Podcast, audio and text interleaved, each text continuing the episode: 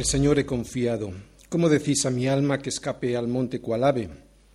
Porque he aquí los malos tienden el arco, disponen sus saetas sobre la cuerda para asaetar en oculto a los rectos de corazón.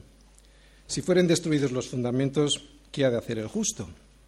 El Señor está en su santo templo. El Señor tiene en el cielo su trono. Sus ojos ven, sus párpados examinan a los hijos de los hombres. El Señor prueba al justo, pero al malo y al que ama la violencia, su alma los aborrece.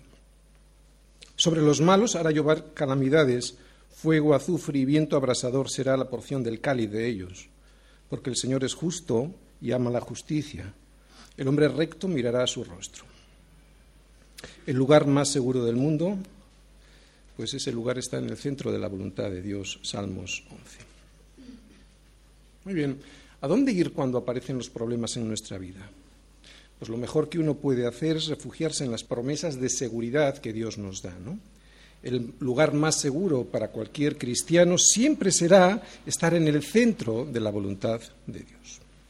La más dura batalla que todos aquí vamos a tener que librar en nuestra alma y que es una batalla casi cotidiana será la siguiente. La duda de a quién acudir cuando surjan los problemas en la vida. Pues cuando eso pase, solo tendremos dos refugios. O nos vamos al monte Cualave, ¿no? o nos refugiamos en Dios. O buscamos nuestro propio refugio o el que nos ofrece Dios. No sabemos cuáles fueron las circunstancias que estaba pasando David cuando escribió este salmo. Hay comentaristas que opinan que este salmo surge mientras estaba siendo perseguido por el rey Saúl. Otros creen, sin embargo, que las circunstancias por las que David estaba pasando provienen de la rebelión de su hijo Absalón. Probablemente se refiere a esta última circunstancia, ya que los amigos que acompañan a David ¿no? y que le aconsejan no ir, le animan a tomar el mismo camino que había tomado él antes, ¿no? cuando estando perseguido por el rey Saúl se había escapado a las rocas, a las cuevas que usan los animales para esconderse. Esta circunstancia la podréis ver en el primer libro de Samuel, en el capítulo 24. De lo que no hay duda es de que este salmo surge como fruto de la persecución y de la advertencia de alguien que parece un amigo, sí, pero que no acierta en ese consejo que le está dando y vemos que, David reacciona molesto e incluso parece airado con ese aviso de que debe de huir. Bien, antes de entrar en la profundidad de este Salmo 11, quisiera hacer una paráfrasis del Salmo. ¿De acuerdo? Una paráfrasis es usar con mis propias palabras lo que realmente el Salmo quiere decir, ¿no? Para comprender mejor. Es como si David dijese hoy lo siguiente. Fijaros, mi amigo, mi refugio está en el Señor. Yo ya sé que los que me odian y me persiguen están tensando el arco para tirar una flecha y dispararla contra mí y que además lo hacen desde la oscuridad de su escondrijo para no ser descubiertos. Pero ¿cómo se te ocurre decirme que me escape como si fuese un pajarillo que huye del cazador? Si mi fundamento, que es Cristo, desaparece, ¿qué podré hacer? ¿A dónde marchar? No hay sitio al cual escapar. Mejor sería morir. El Señor está en los cielos y Él está mirando atentamente a todos, a todos y sabe perfectamente todo lo que ocurre. Así que, amigo mío, Dios está permitiendo esto en mi vida porque Él lo que quiere es probar al justo. Pero eso es muy diferente de lo que le está ocurriendo al injusto, que es aquel que no tiene sus fundamentos en Cristo. Dios aborrece y repudia al injusto, al cual, y aunque tú ahora no lo veas, le traerá las calamidades que se merece por haber puesto su confianza en sí mismo y no en el Señor. El Señor es justo. Por eso solo aquel que también lo sea terminará contemplando su rostro. David, a pesar de la persecución a la que estaba siendo sometido, deja terminantemente claro en este salmo quién es su, fundamento. Pero lo cierto es que esta va a ser una batalla diaria para todos nosotros, una batalla diaria a la que nos tendremos que enfrentar. ¿Cuál es? Pues el miedo a tener fe. El miedo se va a enfrentar a nuestra fe, pero vemos que en David la fe triunfa, gana al miedo. Este salmo yo lo he dividido en tres partes para poderlo entender mejor. La primera la he titulado El miedo, ¿no? Ese que se apodera de nosotros cuando hay circunstancias adversas, el miedo se enfrenta a nuestra fe. La segunda parte lo he titulado La reacción del justo ante ese miedo. Y la tercera es La fe del justo vence al miedo. Vamos a ver la primera. El miedo se enfrenta con nuestra fe. Versículo 1. En el Señor he confiado. ¿Cómo decís a mi alma que escape al monte cual ave? Porque he aquí los malos tienden el arco, disponen sus saetas sobre la cuerda para asaetar en oculto a los rectos de corazón. Bien, vamos a empezar por el versículo 2, ¿no? Porque en el versículo 2 es donde vemos esas circunstancias por las cuales David está pasando. Él estaba siendo perseguido por enemigos, unas personas que deseaban su muerte y que le estaban acorralando para matarle. No eran, pues, circunstancias propicias para estar tranquilo y para confiar. Pues muchas de las circunstancias que nos rodean en la vida son así, ¿no? Intentarán afrentar y amenazar nuestra fe en el Señor. David era uno de esos rectos de corazón que vemos en el versículo 2. Y era recto de corazón no porque él fuera recto en sí mismo, sino porque deseaba seguir el consejo de Dios a través de su palabra. Hoy nosotros también somos esos rectos de corazón, pero al igual que con David, nosotros no somos rectos porque lo seamos en nosotros mismos, sino porque hemos decidido seguir a Cristo para que sea Él quien nos limpie con su palabra y así poder ser sensibles a su voz, que la podemos leer y escuchar en las Escrituras. Solo los rectos de corazón, que son aquellos que han decidido seguir a Cristo, ¿no? que son aquellos que han puesto su vida en manos del Señor, podrán decir lo que dice el versículo 1 en el Señor he confiado, ¿cómo decís a mi alma que escape al monte cual ave? No es fácil confiar en el Señor. Es fácil cuando las cosas marchan bien, ¿no? Las situaciones eh, en las que todo funciona bien son situaciones en las que nuestra fe no se ve confrontada. Pero, ¿y cuando se complican? Cuando se complican es cuando nuestra fe se pone a prueba. Es fácil confiar cuando soy yo el que tiene el arco y la flecha en la mano, ¿no? O sea, cuando soy yo quien domina la situación. Pero cuando la flecha a quien apunta es a mí, ahí es cuando sabré en quién he confiado de verdad. Es ahí donde descubro que solo tengo dos opciones. O en mis posibilidades de escapar o en Dios y en su protección. En la época de David, huir a la montaña y allí encontrar un escondrijo era la forma más fácil y más segura de escapar de una circunstancia adversa. Allí podría esconderse de los perseguidores, ¿no? David así lo hizo cuando el rey Saúl le persiguió. Pero hoy, sin embargo, cuando nos queremos escapar de algo, nos marchamos, por ejemplo, pues a otra ciudad, ¿no? Incluso a otro país y así poder escapar de las circunstancias que nos aterrorizan o que nos atemorizan un divorcio, un fracaso no en una relación personal, una situación de inseguridad en una ciudad en la que vivimos cuando la violencia se, desata, etc. Escapar al monte, ¿no? Este es el consejo del mundo. Esto será lo que muchas veces un amigo, la sociedad o un psicólogo te dirá cuando tus circunstancias son adversas. Márchate al monte, escapa de tus problemas, márchate y descansa. Apártate de las circunstancias, ya verás cómo todo se arregla. Escapa al monte, cual ave. Este tipo de consejos nos los suelen dar pues los profesionales, la familia, los amigos que a veces, con buena intención pero equivocada, nos suelen recomendar escapar. O sea, arreglar las cosas por nosotros mismos en vez de confiarle a Dios nuestro problema y así enfrentar la situación juntos, Dios y nosotros, para vencer para vencer esa situación a través de la fe. Esto es importante, porque hay que vencerla a través de la fe. Aquí voy a insistir, pero al final de la predicación, ¿de acuerdo? Puede que en algunos casos marcharse sea lo que Dios quiere, ¿no? Yo no voy a decir que no. Pero eso es muy diferente de no tomar en cuenta a Dios y su consejo. Eso es muy diferente de que desconocer que Dios es soberano y que nuestras vidas están en sus manos escapar al monte cual ave sin reconocer previamente lo que David reconoce, en el Señor he confiado, no resuelve nada. Es más, lo complica todo. Es cierto que es más fácil, ¿no? Pero no es efectivo porque el problema se agrava. ¿Por qué? ¿Por qué se agrava el problema cuando yo no confío en el Señor? Porque no importa dónde vayas, siempre tendrás que cargar contigo mismo.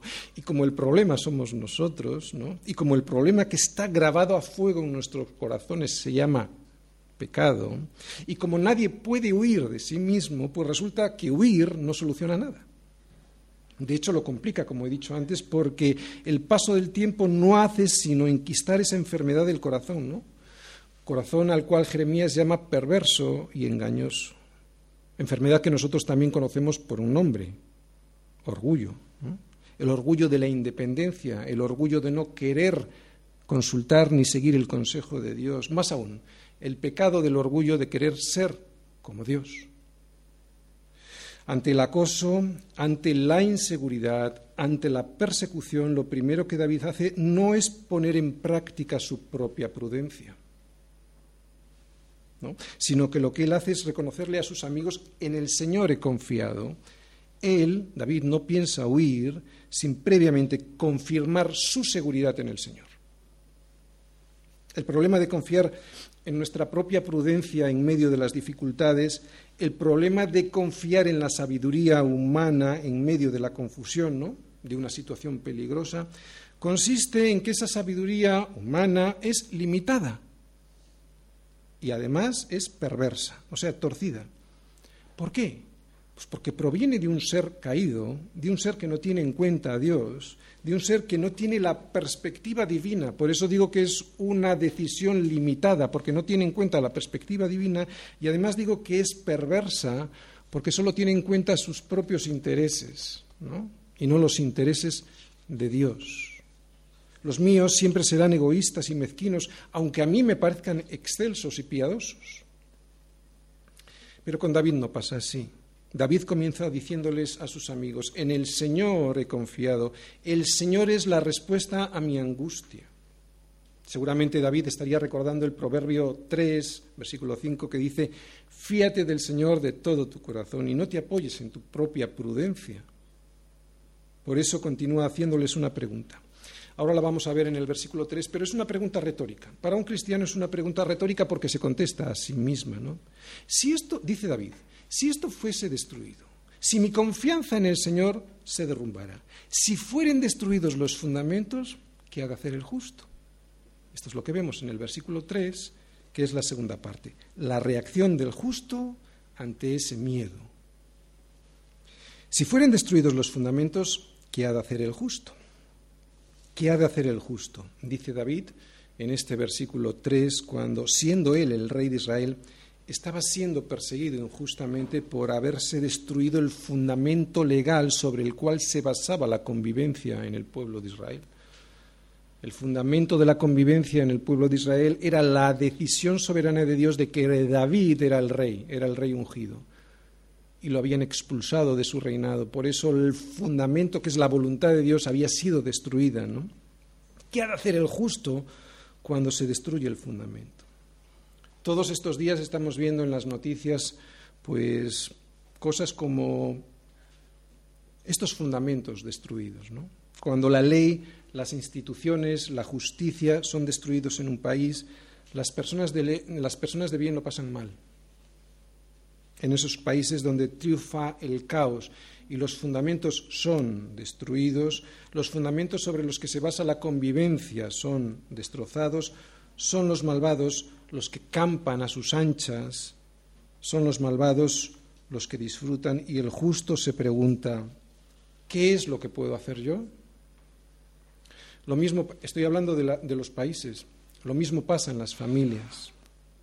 Cuando los fundamentos de una familia son destruidos, cuando los principios de orden, justicia y responsabilidad de cada uno de los miembros se destruyen, cuando desaparecen esos principios en la familia o los que desaparecen son los padres que deben de aplicarlos, ya sea porque se marchan de casa o ya sea porque aún no marchándose, pues es como si no estuviesen, todos los miembros de la familia quedan expuestos al enemigo, ¿no? y hará de las suyas el enemigo.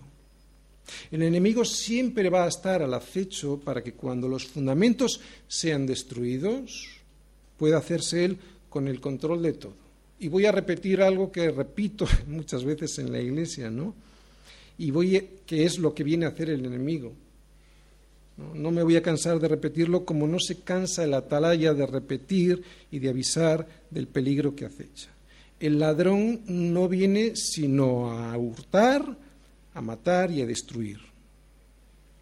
Y yo he venido a que tengan vida y la tengan en abundancia, dice Jesús. El ladrón va a venir a hurtar, a matar y destruir, ¿sabes cuándo? Cuando los fundamentos sean destruidos.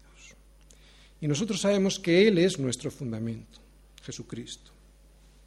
Para el que ha puesto su confianza en Dios, su fundamento, la roca sobre la cual construye toda su vida, su familia, sus relaciones personales, etcétera, es Cristo. Así que si ese fundamento llegase a ser destruido por cualquier causa, ¿qué ha de hacer el justo? Pues el justo lo que ha de hacer es confiar, ¿no? Conservar su confianza en las Escrituras para que ese fundamento, que es Cristo, no sea destruido. Y así no solo no tenga una vida pobre y triste, sino para que también el resto del mundo pueda tener la posibilidad de encontrar a Cristo, ¿no? de tener la esperanza que es Cristo. Esperanza que está depositada en la Iglesia. Lo acabamos de decir, el justo, cuando vive en una situación en la que todos los fundamentos buenos, y aunque no lo quieran reconocer los legisladores, todos los fundamentos buenos provienen de la Escritura, digo que cuando vive el justo en una situación en la que los fundamentos son destruidos, ha de confiar, ha de conservar su confianza en las Escrituras para que esos fundamentos puedan ser preservados, por lo menos en su familia. El orden, la justicia, el respeto a la vida, la verdad, el sentido de la vergüenza por las cosas mal hechas, la, la responsabilidad del deber y no solo de los derechos, el respeto a los mayores, el respeto a la, a la convivencia con los demás, el respeto también a esa conciencia que nos dice cuándo estamos haciendo las cosas bien y cuándo las estamos haciendo mal, a través de un sentimiento de culpa, las relaciones sexuales correctas a la luz de la palabra de Dios, etc. Cuando todos estos fundamentos que vienen explícitos en la palabra de Dios son destruidos, ¿qué puede hacer el justo? Pues no abandonarlos. Por eso la pregunta en boca de David es una pregunta retórica. Es una pregunta en la cual ya sabemos cuál es la respuesta. Los fundamentos se han de restablecer si es que se han destruido. No se puede huir al monte cual ave es cierto que el creyente en estas situaciones sociales en las que los fundamentos son sistemáticamente destruidos parece que puede hacer muy poco, pero no es cierto. Dios es soberano y solo Él sabe por qué permite todo esto que estamos viviendo en nuestra sociedad. Pero yo también tengo una responsabilidad personal y familiar. Y cuando esos fundamentos son destruidos, yo he de permanecer firme en la roca que es Cristo para que mi casa no se venga abajo. Sé que esto va a ocasionar que el injusto, aquel que no se fía de la palabra de Dios, sino que se fía solo de su propia prudencia, yo sé que va a ocasionar esto cuando yo me permanezca firme en el fundamento, pues que me persiga o que se ría, ¿no? Él no va a tolerar que yo me guíe por el consejo de Dios, ni va a dejar que lo publique, o sea, que lo predique. Yo sé que esto es así, pero yo también sé que la fe del justo, como veremos más adelante en el tercer punto, la fe del justo vence al miedo. Cristo, que es nuestro fundamento, que es la palabra de Dios, es dado por Dios a todos. Ese fundamento es dado a todos los hombres que quieran seguir su consejo. Tanto la familia como la iglesia son los diseños bíblicos dados por Dios a todos los hombres, y digo a todos, para que les vaya bien. Como el fundamento que es la palabra y sus diseños, uno de ellos es la iglesia y otro la familia, han sido siempre y especialmente hoy atacados por los injustos, yo ya sé lo que tengo que hacer cuando esos fundamentos son destruidos. Lo dice el Salmo no huir al monte cual ave, quedarme a luchar la batalla, a pesar de que yo sé que el enemigo Y aquí el enemigo es Satanás, ¿de acuerdo? A pesar de que yo sé que el enemigo está desde la sombra con el arco tensado y con la flecha preparada para matarme, para anularme, ¿no? para que me vaya mal. Así que el justo no puede abandonar la batalla aunque piense que está perdida. El justo no puede escaparse a una posición más segura solo por, solo por salvar la vida. Nosotros ya la hemos perdido, ¿o no? Ya la hemos entregado, ¿o no? El justo no puede abandonar la defensa del Evangelio aunque piense que no conseguirá resultados. Es igual. Eso, el conseguir resultados, no depende de mí, depende del Señor. Hemos dicho al comenzar este salmo que el lugar más seguro para cualquier cristiano siempre va a estar en el centro de la voluntad de Dios para nuestras vidas. Y esa voluntad de Dios, ¿sabéis por dónde comienza? Por la cruz. Así que, como con Cristo estoy juntamente crucificado, ya no lloro yo, ya no me quejo yo, porque ya no vivo yo, mas vive Cristo en mí. ¿Sí o no? ¿Estamos crucificados? Esto implica que un cristiano es la persona más valiente de este mundo, porque ha muerto a sí mismo para que sea hecha la voluntad de Dios en él. ¿Quién hace esto? No cualquiera hace esto, ¿no? Por eso no cualquiera es cristiano. Puede llamarse de nombre, pero morir a uno mismo. Puede que religioso cristiano sí. De esos pues yo creo que hay muchos en las iglesias, pero discípulo de Cristo, que es algo muy diferente de esos pocos. Fijaros en estos tres primeros versículos que hemos leído. Vemos a un hombre justo. Y no ha habido hombre más justo sobre esta tierra que Jesucristo. Vemos al hombre justo y cómo es su corazón. Y como os digo, en estos tres versículos estamos viendo a Jesucristo, porque no ha habido hombre más justo sobre la tierra que él. Quiero que volvamos a leerlos, los tenéis ahí en la Biblia, los versículos 1 y 2 y 3 del Salmo 11. Y ahora pensando que los dice Jesús, ¿de acuerdo? Como el hombre justo. En mi Padre he confiado, Pedro. ¿Cómo le dices a mi alma, escapa al monte cual ave? Ten compasión de ti, en ninguna manera te acontezca esto. Eso viene en Mateo, ¿eh? ¿De acuerdo? Mateo 16, 22. Yo sé que los malos tensan el arco, disponen sus flechas sobre la cuerda para disparar en lo oculto a los rectos de corazón. Pero Pedro, quítate de delante de mí, porque no pones la mira en las cosas de Dios, sino en las de los hombres. Porque si los si fueren destruidos los fundamentos, ¿qué ha de hacer el justo? ¿Veis la relación? Ahora podemos entender mejor estos versículos a la luz de la amenaza que los justos siempre van a recibir de la sociedad en la que vive. Y es una amenaza que el hombre justo ha vivido ayer y que también vive hoy, ¿no? Y que vivirá dentro de un siglo exactamente igual, igual. Así que no te preocupes, porque nos va a ocurrir. Por eso la, la pregunta del Salmo es muy pertinente hoy también. ¿Qué ha de hacer el justo? Pues evidentemente lo que no ha de hacer es abandonar lo que Dios le ha entregado, que es la revelación de Cristo a través de su palabra. ¿no? Ante las dificultades el enemigo nos va a colocar eh, en una situación complicada, que tengamos que decidir si seguimos a Cristo o no, no. Esas dificultades que el enemigo coloca en nuestro, en nuestro camino, lo que quieren conseguir es que nos quedemos sin el Señor, que escapemos de su presencia para hacer lo que ha venido a hacer, que es hurtar, matar y destruir. Así que salir corriendo no es precisamente lo que un justo ha de hacer. Nos puede ocurrir y de hecho, pues siempre estará ahí esa tentación de escapar al monte cual ave, pero este salmo nos avisa de que es precisamente eso lo que no debemos hacer. Por eso, ante estas situaciones que siempre vendrán a nuestra vida, el justo ha de abandonar esos consejos, ¿no? como vimos de Pedro al Señor, cuando hemos leído de Mateo, que provienen del miedo y afirmarse en lo que a continuación viene. Y lo que a continuación viene es la soberanía de Dios.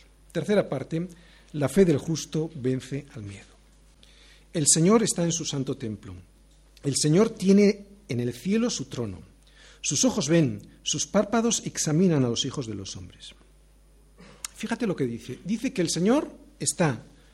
No dice que estuvo ayer y hoy no. Dios está y está firme. Su fundamento es sólido.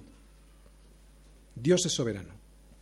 Por eso, y como dice ahí, sus ojos ven y sus párpados examinan a los hijos de los hombres, nosotros debemos tener mucho cuidado con el fundamento que Dios nos ha regalado, porque Él está viendo cómo estamos utilizando ese fundamento, Él está viendo cómo nos comportamos con su palabra. Mira, el fundamento es su palabra, ¿de acuerdo? Y su palabra la ha depositado en la iglesia. Y su iglesia la forman principalmente familias. Por eso vamos a hacer un breve repaso a esos tres fundamentos, que en realidad es un fundamento, la escritura, y dos de sus diseños, la iglesia y la familia, para entender bien cuál es nuestro fundamento, cuál es el fundamento del justo. Y en primer lugar, el fundamento del justo es la palabra. Su palabra siempre ha sido cuestionada. No te sorprendas. Tú mismo la has cuestionado meses o años antes. Así que no te preocupes, no eres el único que te sientes incomprendido, siempre ha ocurrido así, en todas las culturas y en todas las épocas, en todas las clases sociales y en todas las familias. Siempre se ha cuestionado la escritura. Desde el mismo inicio de la creación se cuestionó y podríamos ir a Génesis, a Génesis 3. Como digo, no hay nada más que ir a Génesis para comprobar que la palabra de Dios fue cuestionada desde el mismo inicio. ¿Con qué Dios os ha dicho? No comáis de todo árbol del huerto, le dice la serpiente a la mujer. Desde el mismo instante en el que el hombre ha sido creado, esta palabra ha sido cuestionada. Además es curioso ver cómo pervierte y miente el diablo. Porque Dios no le había dicho eso.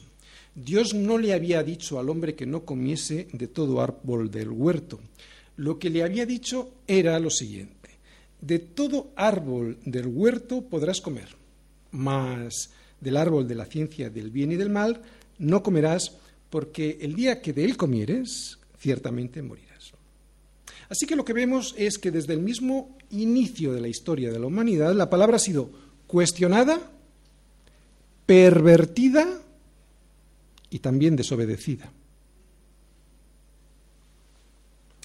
Pero lo que no podemos hacer para que la persecución o el escarnio no nos llegue es diluir la palabra, es debilitar la palabra, es menoscabar la palabra, porque la palabra es el fundamento que Dios nos ha dado para que todo nos vaya bien, para que tu familia llegue a buen puerto. Por eso, lo que el justo no puede hacer ante la destrucción de ese fundamento es huir al monte cual ave, para esconderse y así no ser cuestionado ni perseguido. Tampoco puede conformarse a este mundo para así ser aceptado. No puede quitarle el filo a la espada, que es la palabra. No le puede quitar el filo a la espada porque hace daño. Jesucristo es la espada. Y es una espada que divide, y si le quitamos el filo a la espada, entonces ya no divide, ya no cumple su función, ¿no? Ya no funciona y por lo tanto no valdrá la espada que es Jesucristo, que es la palabra para dividir la luz de las tinieblas, que es lo que hace la palabra, ¿no? Escudriña los corazones y divide lo que está bien de lo que está mal. Si tú le quitas el filo a la espada, entonces ya no cumple su función. Y si le quitamos el filo a la espada para no ser perseguidos, ya no tenemos el fundamento que es la escritura. Bien, hemos dicho la palabra, nuestro fundamento, y de la palabra surgen otros diseños, como es la Iglesia. Es la Iglesia a quien se le ha dado el Evangelio de Jesucristo. Es a la Iglesia a quien se le ha dado la verdad. No se le ha dado a los gobiernos, no se le ha dado a los poderosos, la verdad se le ha entregado a vasos de barro. ¿Para qué? Pues para que la excelencia del poder sea de Dios y no de nosotros. Pero a esos vasos de barro, que es la iglesia que somos tú y yo, a esos vasos de barro, se nos ha dado la verdad no para guardarla, sino para proclamarla. Somos llamados a ser la sal de la tierra y la luz del mundo. Es para eso, para, lo que se nos ha entregado como iglesia, la verdad del Evangelio. La luz solo tiene efecto cuando es mostrada. ¿Sí o no? Cuando está escondida no tiene efecto. Cuando es mostrada, sí. Cuando es proclamada. La sal solo tiene efecto cuando es aplicada. Ya sabéis que la sal se usa para preservar de la corrupción los alimentos, de la podredumbre. El mundo que nos rodea vive en oscuridad, por eso debo proclamar la verdad del Evangelio, debo enseñar la luz que es el Evangelio. Y el mundo también se pudre, por eso nosotros debemos aplicar la sal del Evangelio para preservar aquello que se está perdiendo. No podemos abdicar de nuestra responsabilidad como iglesia que somos, porque ya sabemos que ellos sin luz se pierden, tropiezan y caen, y que ellos sin sal se pudren, se corrompen y se mueren, y no se dan cuenta. Y no se dan cuenta porque no quieren darse cuenta, y no quieren darse, no quieren darse cuenta porque no quieren arrepentirse. Y como no quieren arrepentirse, ¿sabes lo que va a pasar? Procurarán humillarte con burlas para que te calles. Y si no consiguen silenciarte con escarnios, procurarán tensar la cuerda del arco para disparar en oculto a los rectos de corazón, como pasa en muchos lugares del mundo. Pero no importa. Iglesia, la verdad, que es Jesucristo, es innegociable. Porque si negociamos con la verdad, ¿qué ha de hacer el justo? Morirse, ¿no? Al igual que se muere el resto del mundo que no vive fundamentado en la roca que es Jesucristo. Mirad, ellos creen que la ciencia les puede salvar. Sin embargo, después de, muchos años que han pasado, comprobamos que la ciencia no ha salvado a nadie, ¿no? Siendo la ciencia una bendición de Dios a los hombres, ella nunca podrá sacar al hombre de la deriva moral en la que se encuentra. Ellos creen que los gobiernos les pueden salvar. Pero después de muchos años comprobamos que, aun siendo necesarios los gobiernos para poder tener convivencia entre los hombres, los gobiernos nunca podrán sacar a los hombres de la deriva moral en la que se encuentran, a pesar de la gran cantidad de recursos que ellos manejan. Ni la ciencia, ni la política jamás podrán hacer lo que la Iglesia está llamada a ser, que es sal y luz del mundo. Y la iglesia somos tú y yo. Es la iglesia la que tiene el poder porque es la iglesia la que tiene la palabra. Es la palabra la que da poder. Y solo es esa palabra que es Jesucristo, solo Jesucristo, el único que puede transformar las vidas de las personas, no la psicología, no la sociología, no la política, no los gobiernos, no la ciencia. Cuando la Iglesia, y esto es muy importante para nosotros, porque tenemos esta tendencia, ¿vale? Para ser admitidos, para que nos digan, mira qué buenos que son. Cuando la Iglesia se dedica a otras cosas que no, es ser sal y luz, solo para poder ser aceptada por el mundo, ¿no? cosas de esas que hacen los gobiernos y las ONGs, esa Iglesia ha perdido su fundamento, ha perdido la base sobre la cual se sustenta, ¿no? y por lo tanto tampoco nunca podrá influir en la sociedad. Jamás, simplemente se ha conformado a ella. Para evitar eso debemos conocer a nuestro Dios. Debemos conocer a nuestro Dios porque Dios con sus ojos ve y con sus párpados examina a los hijos de los hombres. Debemos conocer a nuestro Dios porque solo el pueblo que conoce a su Dios se esforzará y actuará. La iglesia que conoce a Dios no huirá al monte cual ave, sino que se esforzará y actuará. ¿Y cómo actúa? Pues con la luz y con la sal, aunque le cueste la vida. Hemos visto la palabra, que es el fundamento, un diseño de la palabra, que es la iglesia, y otro diseño, que es la familia. El matrimonio entre un hombre y una mujer es el diseño de Dios para la familia, para la sociedad. Cuando alguien empieza debilitando a la familia, lo que hace es debilitar el pilar mismo en el que la sociedad se sustenta. Dios ha instituido ese pilar, la familia, para que se sostenga la sociedad. Solo las familias fuertes podrán hacer individuos fuertes, que son los que conforman nuestra sociedad. Solo las familias fuertes conformarán, pues, sociedades fuertes. El problema, dicen, es que la mayoría no cree en el matrimonio, aunque ahora sí creen en el matrimonio homosexual. El caso es llevarle la contraria a Dios. ¿Te das cuenta, no? Dicen que no creen en el matrimonio, pero ahora sí creen en el matrimonio homosexual. Para llevarle la contraria a Dios, no es por otra cosa. Digo que no creen en el matrimonio, pero si la mayoría no cree en el matrimonio como institución válida es, ¿sabes por qué? Porque nunca lo han querido aplicar tal y como Dios lo ha diseñado en su palabra y pervierten ese diseño hasta hacerlo irreconocible. Igualan las funciones del hombre y la mujer confundiendo igualdad con uniformidad, cuando la Biblia no dice nada de eso. La Biblia dice algo mucho mejor que eso. Pero el hombre siempre confiando en su propia prudencia, en su propia sabiduría y dándole la vuelta a todo lo que Dios dice, ¿no? despreciando el consejo de Dios. El hombre y la mujer son exactamente igual delante de Dios. De hecho, en Génesis 1.27 dice, y Dios creó al hombre a su imagen, al ser humano. A imagen de Dios lo creó, varón y hembra los creó. Así pues, la mujer en nada es inferior al hombre. Dios nos creó en igualdad y es una igualdad de propósito. Pero esa igualdad de propósito tiene funciones diferentes en cada uno. Cada uno, pues, fue creado con funciones diferentes para poder alcanzar ese común propósito y hacerlo en comunión unos con otros. Mejor dicho, uno con otro, el marido y la mujer. Las funciones, los roles son los que son diferentes, pero no la dignidad ni el propósito, y por lo tanto tampoco son diferentes el hombre de la mujer. Un ejemplo lo podemos ver en el Padre, Hijo y Espíritu Santo. ¿De acuerdo? Tienen funciones diferentes, pero tienen un propósito común. Y no son, mejor dicho, son iguales. Pero el enemigo nos quiere engañar. Ya ha engañado al mundo, por eso han igualado, ¿vale? Con comillas, han igualado al hombre y a la mujer. ¿Y sabéis lo que ha pasado? Pues ha salido lo que ha salido, ¿no? Y es una vergüenza que nosotros todavía nos tengamos que callar y huir al monte cual ave. Pues a mí no me da la gana. Además, tengo una responsabilidad delante de Dios y la voy a ejercer.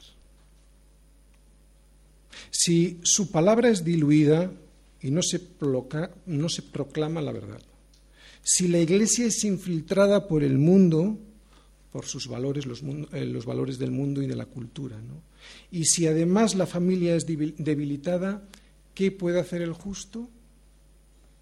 Pues lo que puede y debe hacer es liderar a su familia con la verdad del Evangelio que ha sido depositado en la Iglesia.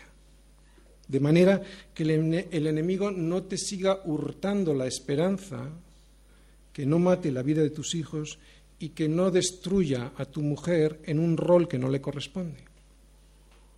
¿Qué puede hacer el hombre? Pues lo que puede y debe hacer es entender cuál es de verdad su rol que es liderar. Ese es el rol del hombre. No estoy hablando de macho, estoy hablando de hombre, que es otra cosa muy diferente. Liderar espiritualmente a tu familia. Un hombre que pueda llevar con firmeza y según el consejo de Dios, no según mi propia opinión, el timón de la nave de su hogar para llevarla hacia buen puerto. Ese puerto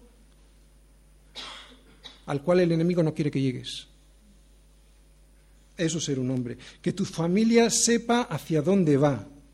Que se sientan seguros de estar en su casa. Que entiendan cuál es el propósito de sus vidas. Que sientan la protección de aquel que les está liderando, que les cuida para que no se pierdan. Por eso la pregunta de ¿qué puede hacer el justo? es una pregunta retórica, porque nosotros ya sabemos la respuesta.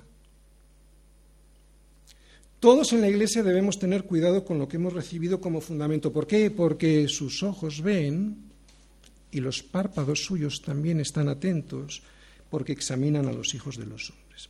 ¿Y eso sabes qué es lo que significa? Significa que todo aquel que se le ha dado mucho, mucho se le demandará. Y al que mucho se le ha confiado, más se le pedirá. Seguimos en la tercera parte ahora. Vamos al versículo 5. El Señor prueba al justo, pero al malo y al que ama la violencia, su alma los aborrece. Debemos ser honestos cuando prediquemos. En semillas siempre lo hacemos. debemos decir a todas las personas que llegan a la Iglesia, a todos los que llegan al fundamento de verdad que es Jesucristo, que vendrán circunstancias adversas que nos harán dudar, que no todo va a ser fácil, que Jesucristo no es Papá Noel. Debemos de decirles que en el mundo tendréis aflicción, pero confiad, dice Jesús, yo he vencido al mundo. Pero si te fijas en este versículo, hay dos partes. Dos partes muy claramente diferenciadas por un punto y una coma. Lo que hace Dios con el justo cuando duda, lo que hace Dios con el, con el justo cuando duda de su fundamento y lo que hace con el malo. ¿Quién es el malo?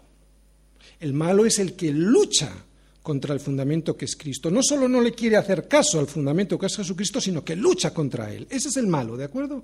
El justo es aquel que quiere seguir la palabra de Dios, pero que puede dudar. ¿Qué es lo que pasa aquí? Pues que el justo podría llegar a dudar e incluso huir. Por eso Dios lo prueba. Pero el malo es diferente. Dice ahí que el malo ama la violencia.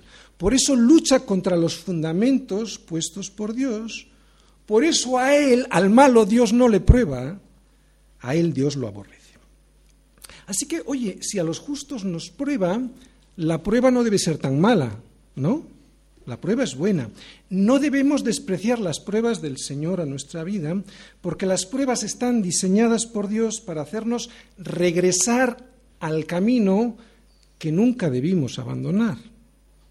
La prueba, como digo, es buena. ¿Qué ha de hacer el justo ante la prueba? ¿Qué ha de hacer el justo ante la prueba? Pues evidentemente lo que ha de hacer es regresar, porque para eso es la prueba, regresar al camino del que nunca debió haber salido. Por eso las pruebas son una misericordia de Dios para nuestras vidas. Dice ahí que al justo Dios lo prueba. Por lo tanto, la prueba es una misericordia de Dios para mi vida, ¿no?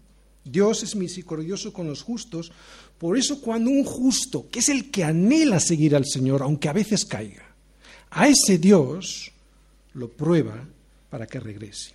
Quiero ir un momentito al libro de Jonás, para que veáis cómo Dios prueba a un justo que huye. ¿De acuerdo? Bien, capítulo 1, versículo 1. Dice, vino palabra del Señor a Jonás diciendo, levántate y ve a Nínime, aquella gran ciudad, y pregona contra ella, porque ha subido su maldad delante de mí. Y Jonás se levantó para huir de la presencia del Señor a Tarsis y halló una nave que partía para Tarsis, y pagando su pasaje entró en ella para irse con ellos, lejos de la presencia del Señor. Pero el Señor hizo levantar una gran prueba, ¿de acuerdo? Un gran viento en el mar, y hubo en el, mar una tempestad tan grande que se pensó que se partiría la nave. Vemos aquí, pues, en este versículo 4, la prueba de Dios para que Jonás volviese al camino del que no debía haber salido, ¿de acuerdo? Versículo 5. Y los marineros tuvieron miedo. Versículo 10. Y aquellos hombres temieron. Versículo 10. ¿eh? Y aquellos hombres temieron sobremanera y le dijeron, ¿por qué has hecho esto? Le dicen a Jonás, ¿no? Porque ellos sabían que huía de la presencia del Señor, pues él se lo había declarado. Y le dijeron, ¿qué haremos contigo para que el mar se nos aquiete? Porque el mar se iba embraveciendo más y más. Él le respondió, tomadme y echadme al, y echadme al mar, y el mar se os aquietará porque yo sé que por mi causa ha venido esta gran tempestad sobre vosotros. Y aquellos hombres trabajaron para hacer volver la nave a tierra, mas no pudieron porque el mar se iba embraveciendo más y más contra ellos. Entonces clamaron al Señor y dijeron, Te rogamos ahora, Señor, que no perezcamos nosotros por la vida de este hombre, ni ponga sobre nosotros la sangre inocente, porque tú, Señor, has hecho como has querido. Y tomaron a Jonás y lo echaron al mar, y el mar se aquietó en su furor. Y temieron aquellos hombres a Jehová, al Señor con gran temor y ofrecieron sacrificio al Señor e hicieron votos. Pero el Señor tenía preparado un gran pez que tragase a Jonás y estuvo Jonás en el vientre del pez tres días y tres noches. Capítulo 2. Entonces oró Jonás al Señor su Dios desde el vientre del pez. Versículo 10. Y mandó el Señor al pez y vomitó a Jonás en tierra capítulo 3, vino palabra del Señor por segunda vez a Jonás diciendo, levántate y ve a Nínime, aquella gran ciudad, y, y, proclama en ella el mensaje que yo te diré. Y se levantó Jonás y fue a Nínive.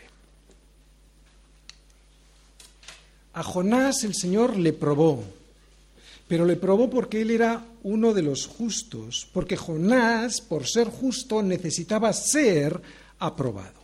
Estaba suspendiendo y necesitaba ser aprobado, por eso le pone una prueba. El Señor no podía permitir que un hijo suyo desobedeciera. Por eso el examen que le puso la primera vez que no aprobó, ¿eh? como muchas veces nos pasa a nosotros, que nos pone pruebas y no las aprobamos, pero Jonás no, des, perdón, Dios ni despreció ni aborreció a Jonás. Por lo tanto, cuando vengan pruebas a nuestra vida, no pensemos que es porque Dios nos ha abandonado. Si estamos siguiendo al Señor, no es así. Tenemos que tener la perspectiva correcta. ¿no? Es, muy diferente lo que hace con los justos, que los prueba, a lo que hace con los malos, que es lo que vemos en el siguiente versículo, versículo 6. Sobre los malos hará llover calamidades, fuego, azufre y viento abrasador. Será la porción del cáliz de ellos. Los justos no tienen que temer por las consecuencias, pero sí los malvados. ¿De acuerdo? Y alguien puede pensar, que Dios tan malo? Pues no, que Dios tan bueno, porque la bondad de Dios es absolutamente inseparable de su justicia. No se puede ser bueno sin ser justo. Es imposible. Y la justicia, escucha bien esto, la justicia demanda juicio y el juicio demanda sentencia. Y la sentencia para aquellos que desprecian el regalo de Dios, que es su Hijo Jesucristo, es, versículo 6, ira. ¿Cómo no va a ser ira si Dios ha enviado a su Hijo en propiciación por nuestros pecados y la gente, despreciando este regalo, se duerme en la iglesia? Eso significa que prefieres pagar lo que Cristo ya pagó por ti. Pues lo vas a tener. O sea, no es que Dios sea malo, es que es justo. Por eso vas a tener el versículo 6. Porque la justicia demanda juicio y el juicio demanda sentencia. Y la sentencia es, la paga del pecado es muerte. Si Dios considera que la paga del pecado es muerte, y eso se ve en la cruz, ¿sí o no? La paga, Él llevó nuestros pecados y la paga fue muerte. Si la paga del pecado es muerte y eso se ve en la cruz, ¿alguien se cree que se va a poder librar de ese castigo? ¿No? Si ni a su hijo le pasó ese cáliz que vemos ahí. ¿No ves un cáliz ahí? Ese es el cáliz. Pues si ni a su hijo le pasó ese cáliz, ¿crees que tú lo vas a pasar? Porque le pongas caritas y, ay, no, no había entendido. Sí habías entendido. Por eso, fuego, azufre y viento abrasador será la porción del cáliz de ellos. Eso es lo que recayó sobre su Hijo Jesucristo y eso es lo que Él te está ofreciendo que no recaiga sobre ti. Los malos, atención, no son los que hacen cosas malas. Esas las hacemos todos. Los malos son aquellos que desprecian a Dios y a su regalo, que es Jesucristo. Esos son los malos. Frente a los justos que hacen las mismas cosas malas, pero anhelan seguir la voluntad de Dios y evidentemente se escapan de esas cosas malas. Pero esto es lo que nos está diciendo la Escritura. Los malos son aquellos que desprecian el consejo de Dios que está expresado en su palabra. Esos son los malos y sobre esos vendrá este versículo 6 que es su ira. Es normal. Así que la ira de Dios está, er, está reservada para erradicar la maldad de la tierra, ¿no? la injusticia de la tierra. Y nosotros también seríamos erradicados si no estuviésemos vestidos con la sangre de su Hijo Jesucristo, porque no hay ni uno bueno, solo hay justificados. Al final del capítulo 21 de Apocalipsis se nos dice que al cielo no entrará cosa abominable ni inmunda. O sea, básicamente que no entraríamos tú y yo, a no ser que estemos revestidos por la justicia perfecta que es Jesucristo. Así que si en Apocalipsis capítulo 21 al final, el último versículo nos dice que no entrará al cielo cosa abominable, ni inmunda, eso significa que Dios va a erradicar la injusticia de este mundo y que habrá un cielo nuevo y una tierra nueva. Por eso, el que habita, y solo el que habita al abrigo del Altísimo, cuando se manifieste la ira de Dios, morará bajo la sombra del Omnipotente. Los que reciban estas calamidades del versículo 6, sabes, no será porque Dios se ha desentendido de ellos Ninguno de ellos podrá decir que Cristo no se jugó la vida por ellos. Aquí ninguno es mejor que otro. La única diferencia entre los justos y los malos es la siguiente, que Cristo extendió sus brazos en la cruz y nos dijo a todos, ven, yo te puedo hacer libre. La única diferencia entre los malos y los justos es esta, que Cristo extendió sus brazos en la cruz y nos dijo a todos, mírame, no digas que no haya precio para ti en estas manos. La única diferencia entre los malos y los justos es que Cristo extendió sus brazos sobre la cruz y nos dijo a todos, regresa a la casa del Padre y recupera tu verdadera identidad. Pero no todos hacen caso a Cristo, por eso no todos podrán ver el rostro de Dios, que es lo que vamos a ver en el siguiente versículo. Porque Dios es justo. Bueno, sí, pero justo también. Versículo 7. Porque el Señor es justo y ama la justicia. El hombre recto mirará su rostro. Fijaros, en este versículo se nos explica claramente cuál es la naturaleza de Dios. Dios es justo, por eso ama la justicia. Quiero, quiero que prestas atención. No es al revés. No es que ama la justicia y por eso es justo. No. Él es justo, esa es su naturaleza, no puede cambiar. O sea, no te puede decir, como hacemos los hombres o como muchos jueces hacen, pasa, que no lo veo. Porque su naturaleza es justa. ¿Entendéis? Es imposible que haga, pasa, no puede hacerlo, porque entonces dejaría de ser Dios, sería como nosotros, un hombre, que en un momento determinado pues nos interesa, pasa, no estoy, no mirando. Por eso es bueno, porque es justo. Y esto no lo queremos entender, ¿no? Esa es su naturaleza, eso es lo que dice este versículo. Por eso, y como su naturaleza es imposible cambiarla, porque como digo, entonces ya no sería Dios, aunque a nosotros nos gustaría, ¿no? Porque a nosotros no nos gusta su ira. Si Dios permitiera la injusticia, como digo, sería otra cosa, no sería Dios. Entonces, oye, si Dios es justo, ¿cómo puede permitir que un hombre mire a su rostro si no hay nadie recto? Pues Dios solo tiene dos opciones para que esto se pueda conseguir. Para que un hombre que no hay ni uno bueno pueda mirar al rostro de Dios. O Él, el Señor, Dios, cambia su naturaleza y entonces ya no sería Dios, o Él cambia la nuestra. Y es en eso en lo que consiste la conversión. Eso es lo que significa nacer de nuevo. Lo que está claro, lo que está clarísimo, y eso cualquier científico, bueno, cualquier ser humano con sentido común lo sabe, lo que está clarísimo es que la luz y las tinieblas no pueden convivir. Es imposible. La luz destruye las tinieblas. Dios no puede ni ver ni escuchar a un pecador como pecador. Solo lo puede ver justificado a través de la sangre de Jesucristo.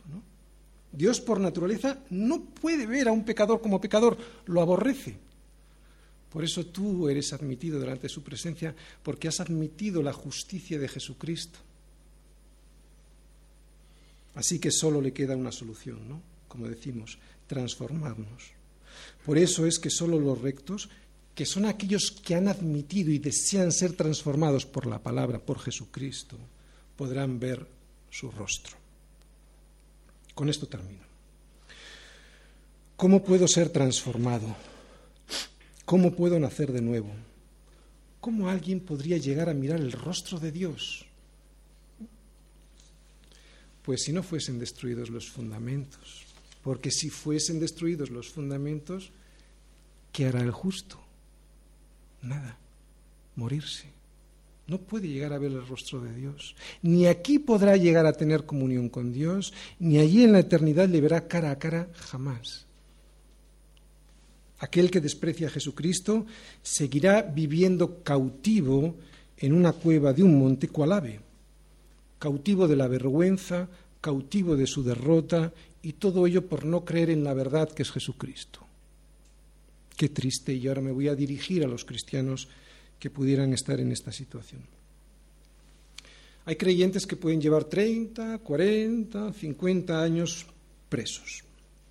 cautivos de la vergüenza, cautivos de su derrota y viviendo en una cueva del monte, viviendo cual ave que huye, y ya ni siquiera se acuerdan lo que significa ser libre. ¿Cómo puede ser esto? Pues porque el fundamento se ha destruido. Ya no confían en el fundamento que es la palabra.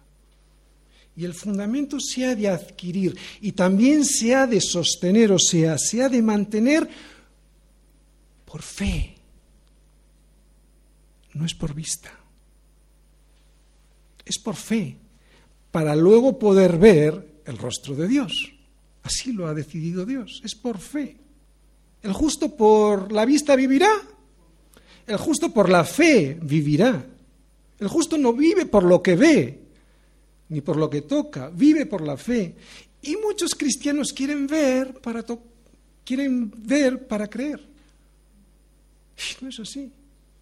Y volvemos a repetirlo, Dios es justo. Es que puede decir, ay pobre, no tiene pena de ese... No, es justo, es que no puede hacer así. ¿Lo entiendes? Por eso te toca a ti confiar, es por fe, no es por vista. Por eso muchos cristianos, cuando no ven, rápidamente salen escapando al monte cual ave. Así que si en esta tarde has estado pensando en huir a la montaña cual ave, o si estás escapando de tu Señor porque dudas de su provisión para ti, porque todavía no la ves, ¿no? Recuerda esto. Aunque la higuera no florezca, ni en las vides haya frutos, aunque falte el producto del olivo y los labrados no den mantenimiento, y las ovejas sean quitadas de la majada, y no haya vacas en los corrales, con todo, yo me alegraré en el Señor y me gozaré en el Dios de mi salvación. No se trata de entenderlo, no se trata de verlo. Aquí, mientras no le veamos cara a cara, se trata de creerlo, se trata de confiar como un niño confía en su papá. Porque el lugar más seguro para cualquier cristiano siempre será estar en el centro de la voluntad de Dios, nunca escapar al monte Cualabe.